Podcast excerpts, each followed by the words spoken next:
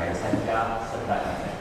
第二件事情，耶稣基督来到这个世界上最重要的一件事情，就是要把救恩、救恩带到这个世界上，让人能够听见福音、领受福音、活在上帝国的里面。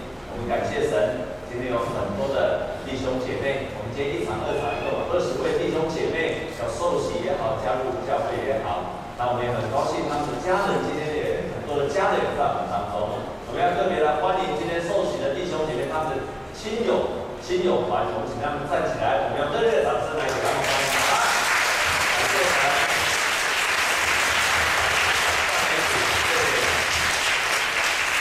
好，请坐。还有在场有一些弟兄姐妹要受洗。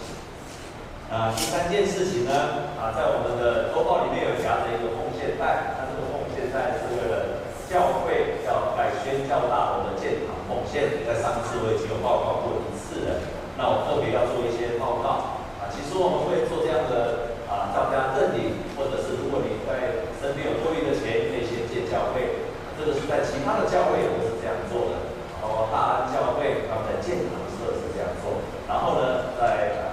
和平教会，还有现在在盖的济南教会，他们都是这样子做。那目的是说，让教会能够大概能够估算一下，我们大概能够有多少的收入，然后我们可以财务组可以知道如何规划这个建堂的贡献跟财务。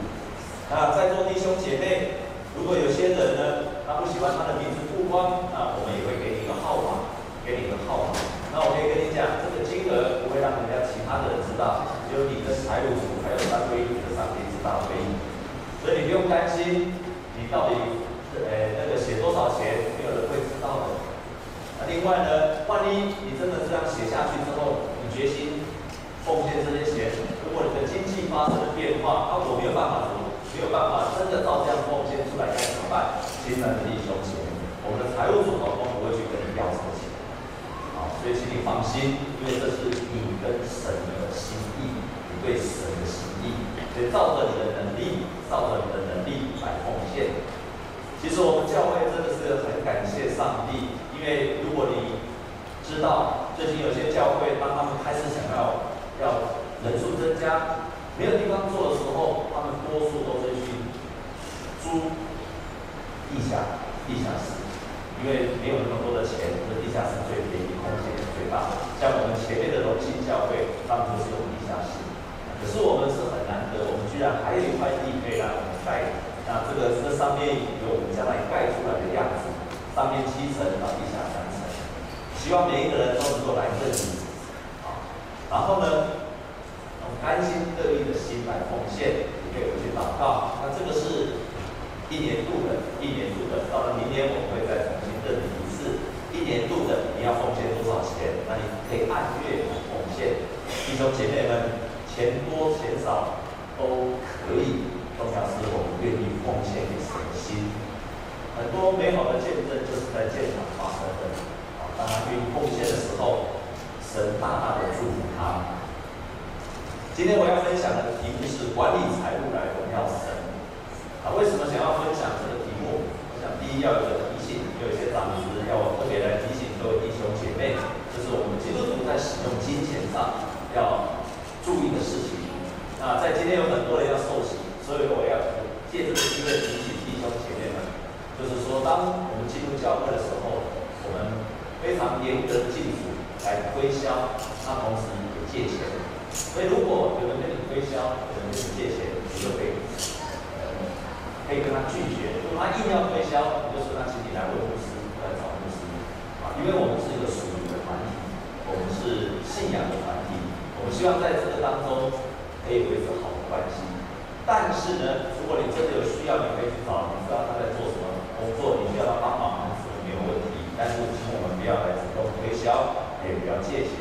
在我们教会有一个关怀组，所以如果我们真的遇到经济上问题的时候，啊，我想我们关怀组的同工啊，这个现在是保月结啊，下明年就是受惠结，他愿意来帮。生活，帮助我们吃，甚至看医生。我想这个是教会可以做得到的，这样明白吗？好，让大家能够在主里面能够彼此接纳。啊，所以这是第一个我想要分享的。第二个，我特别是对在座很多的社青的弟兄姐妹，所以我想特别想要分享这个这个意义。我想每一个人都能够经感受到，台湾这几年的经济，尤其是 M 型社会。所以 M 型社会，如果你把台湾的经济的收入切成五等份的话，你可以看到最贫穷的，还有最收入最多的，都在年增率都百分之七增，越来越增加。只有中间的没有增加，成长不快。所以表示越越富的已经越越越有钱的，那贫穷的人就越来越多，中产阶级。所以人家说，现在是一个消失的中产阶级的时代，中产阶级的人越来越少。那所以很多年轻人在工作的时候，就是可以感受到这种压力。尤其台湾在从一九八零年开始，我们到了啊二零一六年的时候，台湾的痛苦指数达到最高峰，也就是通货膨胀，然后那个物价指数一直。增加，你的薪水根本跟不上，那这个带其中一个原因让我们很痛苦。而且台湾几乎是最痛苦，其次是南韩，然后接下来是日本。所以当我们一直活在一个经济的压力之下，同时会明白很多的社青，我们尤其我们在座很多的社青，东西出完了，然后住在新北市，因为台北市的地方我们租不起房子，所以很多人都住在新北市，然后收入也不怎么，你知道吗？我们最近有一个前几天才公布的，在年收呃月薪在三万以下，占所有收入的总人口才百分之三十三点八，三十三点多。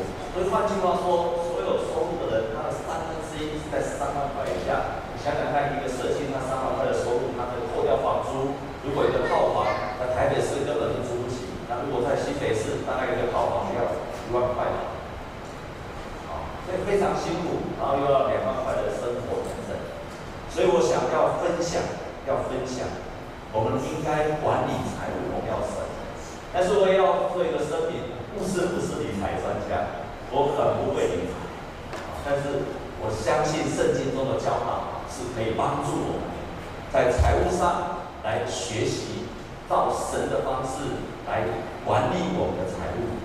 我们今天所读的经文呢，非常的清楚，那就是耶稣一个比喻讲到天国的时候，就是好现在主人离开，然后他就委托，然后他给三种人，第一种给他多少钱？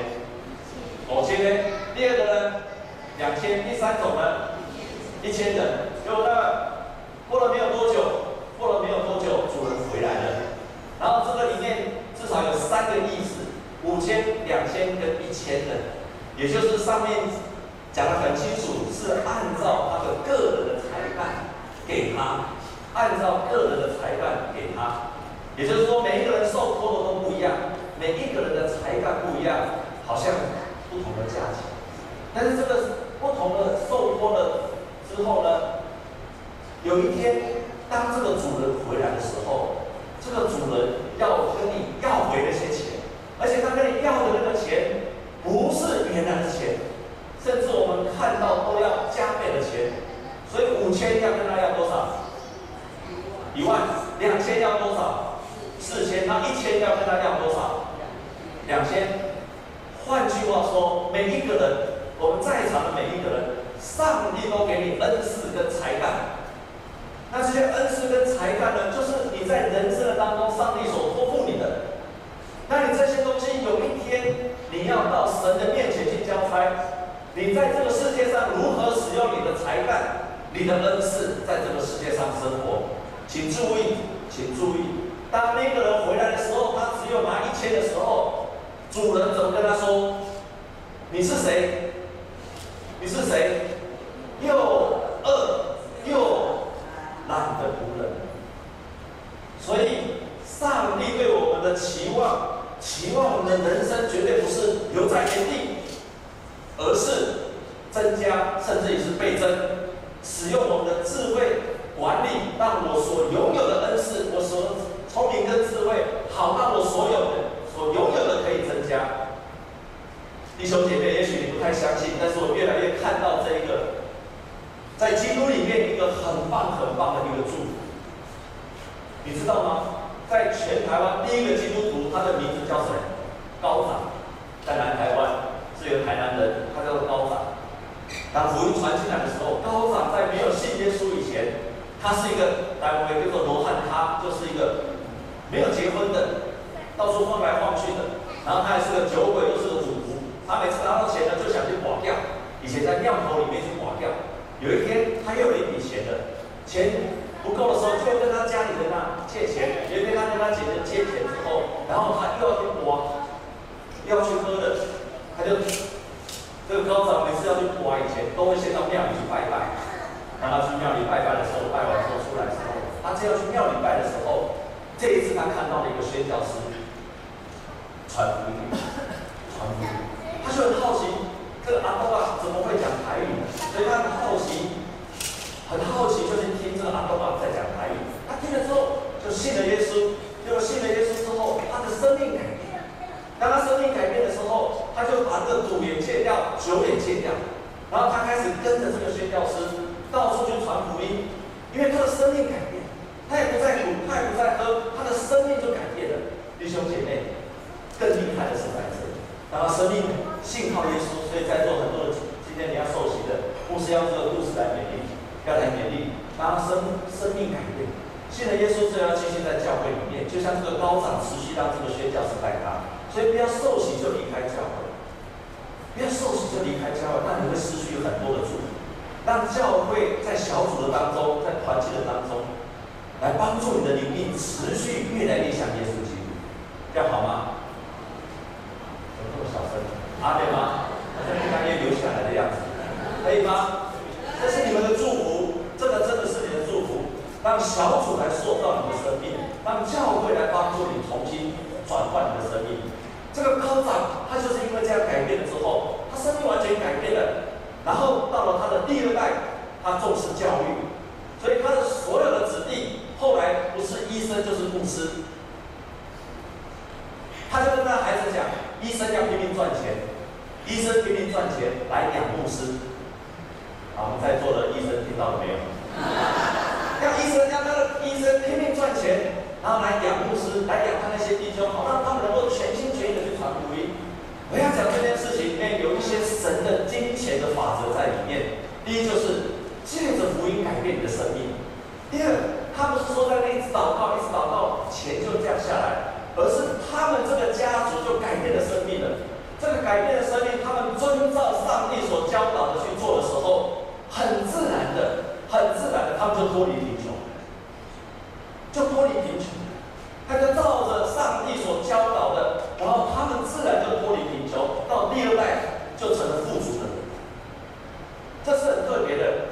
有一个很有名的一本书，就是 Max Weber 曾经写过一本书，就是《新教伦理与资本主义的精神》。这个是如果有读过社会学的人都写都会看的一本书。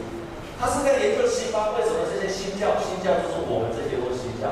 为什么这些新教他们会发展成为会很会做生意？为什么他们研究的结果就发现到说，其实最重要的东西就是，因为在他们的生命的当中，在他们的生命，他们接受了福音，他们体会到，我从此以后，我在赚钱不再是为了自己赚，而是上帝给我的呼召，也就是今天所说的。下次我要讲上帝的呼召跟神赐给你的才干，要在这个当中去经营管理你自己。那本书说得很清楚，就是当人接受了福音的时候，尤其基督基督新教的，就是我们。他们领受了福音之后，他们开始体会到，他们的生命被上帝所呼召了，所以他们开始过着一个类似清教徒的生活，也就是我刚刚说那个高长，不再赌，不随便浪费，然后严谨的使用他们的时间，然后金钱拿来作为神国的使用。当他们觉得这件事是上帝的呼召的时候，你可以想想他会产生什么样的变化。最大的变化就是他们非常努力的工作，所以亲爱的弟兄姐妹，在最近有很多人在提到，有时候我们在分享成功神学，成功神学跟一个丰盛的生命不一样的在哪里？成功神学是我是在那祷告，在宣告神你赐给我财富，我们要教导的不是这样子的，反而我们要一边求神帮助我们，可是我们成为的基督徒，要成为更努力工作的人。高长离开他原来的生活，他成为更努力工作的人。当这个仆人他领受一千的时候，他领受一千的时候，他把它藏起来。神跟他说：“你是又饿又懒的。”在座弟兄姐妹，特别有很多的社区，我不得不念一下。我真的觉得你们比我们那个年代大很多。阿妹吗？阿妹都是年长的。阿妹吗？我真的觉得你们比我们那个年代，他不要不然哦，要改变，成为基督徒。我们当然求神赐给我们足够的，可是我们必须成为一个更加勤劳的、更加努力工作，在职场上有更好表现的人。那个成功的人跟我们所谓丰富的人不一样，那就是我们不能够所犯的是为了自己的品味，让我更好的生活，而不关心公平的事情。第三个不一样的在于，一个成功的人他并不在意，他只要财产是由我他自己。可是一个丰，我们把所领受的财富是愿意的分享出去的，愿意去帮助那些需要的。所以每一个儿女，如果他不会经营他自己的财务的时候，他如何能够他自己生活都出了问题，他如何能够荣耀神？我们今天看了箴言第二处的圣经节，我们一起来读好吗？也就是在今天的圣经的金句，我们一起来看今天的今天的经。今天的那个箴言的第三章第九到十节，我们一起来读一遍，好不好？我们一起来读，预备行。你要以财物和一切出手的出产尊荣耶和华。所以你今天所有的财物要拿来成为上帝国的使用，而不是为了自己的贪婪的需要。当你要管理这个世界的时候，你要先成为金钱的主。这个金钱是为了上帝国使用，不是为了单单为自己的贪婪而使用。很有名的神学家奥古斯他曾经讲过一句话，我非常喜欢他这一句话。他说：“上帝圣经所谴责的不是财富，而是贪婪，不是人所拥有的东西，而是人对这些东西的欲望。上帝不会拒绝有经营者的祷告。”穷人也不见得讨上帝的喜悦。经营是属于那些懂得使用的人。一个人只有在正当的使用这些的时候，才可以说是真正的拥有它。所以，知道如何去掉贪婪，不是被金钱所绑住，而是你知道如何使用它，成为上帝所使用，成为它的主人的时候，你才是真正的拥有它。因此，当我们在管理这些财务的时候，牧师有几个提醒，牧师有几个提醒。第一个，要以神的国为目的，不是以金钱为目的，不是以赚钱为目的，而是你所拥有的管理的金钱应该为上帝的国使用。第二个，要十分之一的奉献，把所领受的十分之一奉献给神。这是圣经上教导我们的。当我们十分之一奉献的时候，我们就更知道如何珍惜金钱，然后管理金钱。第三，要勤奋的工作，不只求神的祝福，我们更要成为一个勤奋工作的人。第四，学习慷慨奉献出去，不是占为己有。第五，我们利用储蓄、投资，而不当月光族。我特别要提醒在座年轻的弟兄姐妹。千万不要当月光族，甚至于还用信用卡去借钱，因为你借钱就变成他的奴隶。每一个月好好管理你的财务，存款部分的钱，储蓄投资，不是全部用光，也不是你全部都去投资，部分的钱去增加财富，好让我们在这困难的时代可以能够。创造财富，弟兄姐妹们，我不是理财的，我也不太会理财。可是我看到我们教会一些姐妹，她们过去的生活非常的困难。可是当他们有了财富之后，他们过着一个节省的生活。我要特别在意一下面向在座的很多人，我知道我们很多的钱赚了之后，一个月都花光了。我们要学习节省，要节省用钱。然后这些姐妹，我看见她们把钱节省了下来，因为她们并不是很会投资理财。我在台南有个姐妹，她也不是很会投资理财，她知道就是，那我就去好好的慢慢的存存存到有一次，他可以拿他的钱去买房子，但是她钱不够，所以他就拼命的祷告，请我为他的钱做完了这个钱来代购。我知道他经济很困难，他存好久，他终于可以买。于是我们就迫切来祷告，他最后牧师也把这个地方成为一个幸福小组聚会的地方，就可以。很奇妙的是，当他这样做的时候，突然之间，哎，原来他卖他的屋子跟他一讲话起来，居然是同乡，居然都是网友啦。一讲说同乡，就一讲同乡的时候，哇，就迅速他就降好多的钱。这是刚好他可以负担得起，他觉得那个地方成为一个幸福小组的聚会。更让我觉得很佩服的，他们家里虽然非常的困难，他开始把那个地方就开始出租了，然后慢慢的增加他们的经济，他们的家庭就慢慢从负债的当中就转为神的供应，甚至就慢慢的累积起来。我要说的就是这样子，我要说的就是这样子。神帮助我，但是我们学习过这一个节俭的生活，然后我部分的钱我不知道如何去管理。如果你不会，我们教会很多的，你可以去问他。让我们可以好好管理财务，就像这个姐妹一样，她不是神活活保护好，可是她知道好好的使用管理神给她的钱。她就像圣经中的，她不是五千，她也不是一千。就像圣经中的一千，神的主，愿神帮助我们成为一个好好管理金钱。你的钱在哪里，你的心就在哪里。好好管理你的金钱，好让你的心不受贫穷压迫，好让你自己可以慢慢的从过去负债当中经历到神供应，然后你能够慢慢的在金钱上成为一个自由的人。这是消极的。积极的，你可以奉献，帮助需要，同时让你的金钱成为荣耀神、像我们真言所读的这句话。愿神的话语帮助你，神的话语常常带着许多祝福的应许。我们重新来祷告。亲爱的主，我们感谢你，在你的教导里面有很多很多有关于金钱的教导。主啊，你也要祝福我们，你要我们脱离贫穷。